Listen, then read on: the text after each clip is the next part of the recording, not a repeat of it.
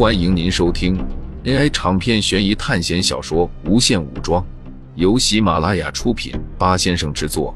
点击订阅，第一时间收听精彩内容。苏哲已经有将近三十个小时没有睡觉了，一声吱吱声把苏哲吵醒，发现是探路回来的迅猛龙。看他的样子，好像是找到了恶魔暴龙的踪迹。苏哲看了看时间，距离回归时间还有不到八个小时。苏哲连忙站起来，他昏迷了十个小时，肺部一阵剧痛提醒他，他现在身体状况很差。现在的时间应该是上午十点左右，天空却很阴暗，看这样子应该是快要下雨了。苏哲觉得情况不好，他命令吉龙趴下来，之后骑着吉龙。让他跟着迅猛龙走。此时，在丛林的另一个方向，何月不知道是该庆幸还是苦恼。前一天的晚上，本来以为那些恐怖的迅猛龙会来攻击他们，可是他们胆战心惊的等了一晚上，那些家伙居然没有攻击，而是离开了这里。可是还没有等他们高兴多久，在前不久，他们又发现了这些迅猛龙的踪迹。而且种种迹象表明，他们背后还有大东西。看过《侏罗纪世界》的几个人都认为，那个大东西肯定是那只恶魔暴龙了。看着时间还剩下不到八个小时，何月明显感觉到那些东西越来越没有耐心了。那些伤员在使用了学校发的医疗物品之后，奇迹般的活了下来，甚至有些人明明残疾了。残肢也能长出来，这让一些本来看不到希望的人燃起了活下去的信念。因为猴子告诉他们，只要留有一口气，回到学校就能恢复。何月等人为了不被迅猛龙包围，一直在移动。这里有些人根据科学资料了解，迅猛龙不会单独的发动攻击，通常都是包围之后一拥而上攻击猎物。何月，不好了，前面是死路。前面探路的人着急的说道：“不如我们趁着还没有彻底走进死路前，换个方向吧。”旁边一个胖女生说道：“不行，我们被跟得死死的，现在出去一定会被偷袭。”何月否定了他的提议：“大家把各自的武器都拿出来，我们背靠着死路，等一段时间。”何月说道。运气好的话，或许还没有等到他们进攻，我们就回归了。好吧，现在也只能这样了。剩下这些人都是老弱残兵，能不战斗的话，他们其实都不想战斗。其实有战斗性格的人，早就跟着李宇航探路去了。现在这里还只剩下十来人，算上团灭的李宇航的那个队伍的话。现在的死亡率已经达到了百分之五十以上。没过一会儿，众人果然走到了死路的尽头，正前方是一面悬崖。几个性格比较坚强的女生和几个瘦弱的男生开始布置防御工事。玉姐，我好怕。几个女生抱在一起，虽然已经过了这么多天，但是她们依然没有适应。没事的。很快就会过去的，何月说道。周围的人都有点沉默。其实大家心里都明白，猴子说了，这只是入学考试，之后还有更恐怖的考试。连猴子都已经经历了七次考试了，而且那个哭泣的女生真的死了。猴子说了，他在考试中活不下来。众人亲眼看见他因为恐惧，吓得走都走不动。最后被迅猛龙扑倒，撕成了碎片。有动静！负责戒备的人对后面的人说道。所有人停止了说话，把视线转移到了前面的草丛中。一团黑影窜出，接着就有更多的黑影窜出。开枪！经过两天半的洗礼，这些人多少有些成长，至少面对这些迅猛龙。不会害怕到连枪都拿不稳，不过也有可能是那些拿不稳枪的人早就死了。啊！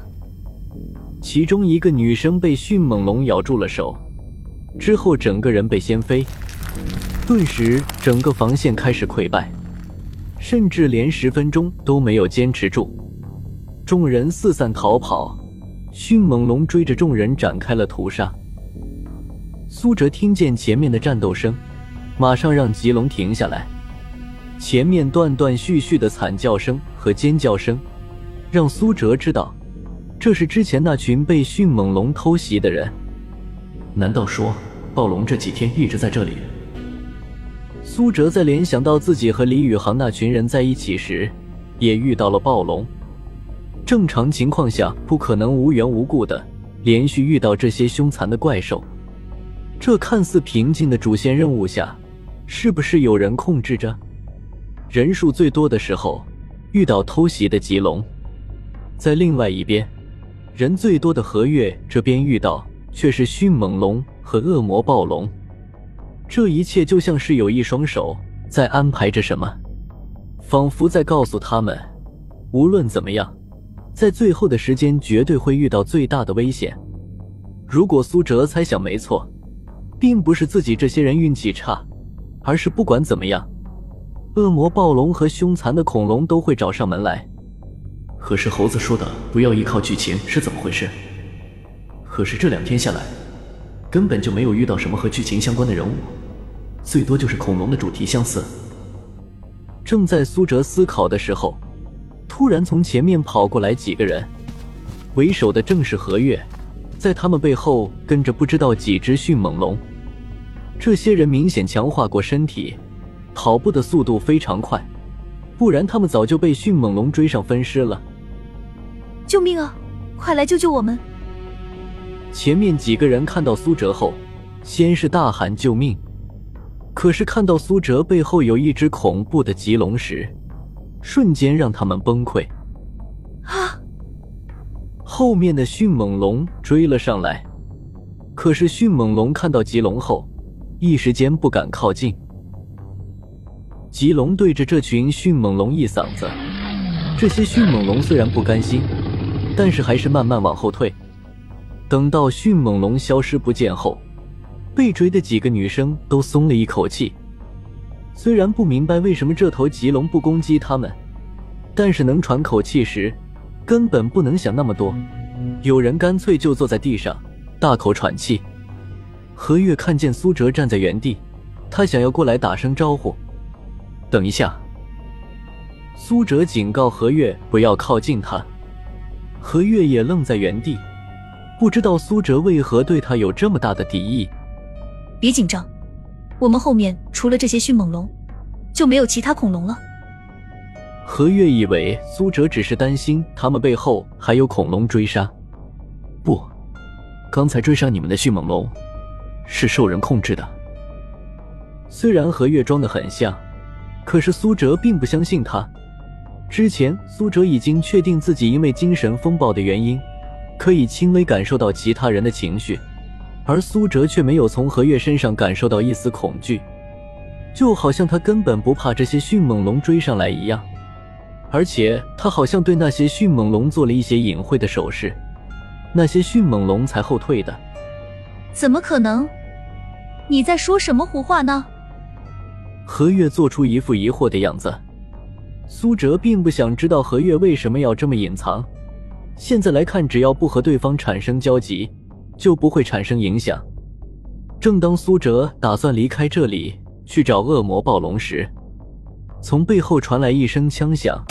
何月从手环中掏出手枪，对准了苏哲的脚。可是苏哲早有防备，一个翻滚躲在了吉龙的大腿后面。何月反应非常快，看见苏哲没有被射中，就马上逃离了这里。突然，从林中冲出来三只迅猛龙。何月骑上最大的那只，逃离了这里。苏哲并没有追过去。迅猛龙身体小，不会造成什么动静。如果是棘龙再追过去，这么小的地方，恶魔暴龙不知道藏在什么地方。要知道，它的皮肤可是能形成保护色，就像变色龙一样隐藏在森林里。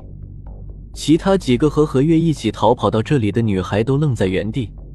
根本不知道该干什么。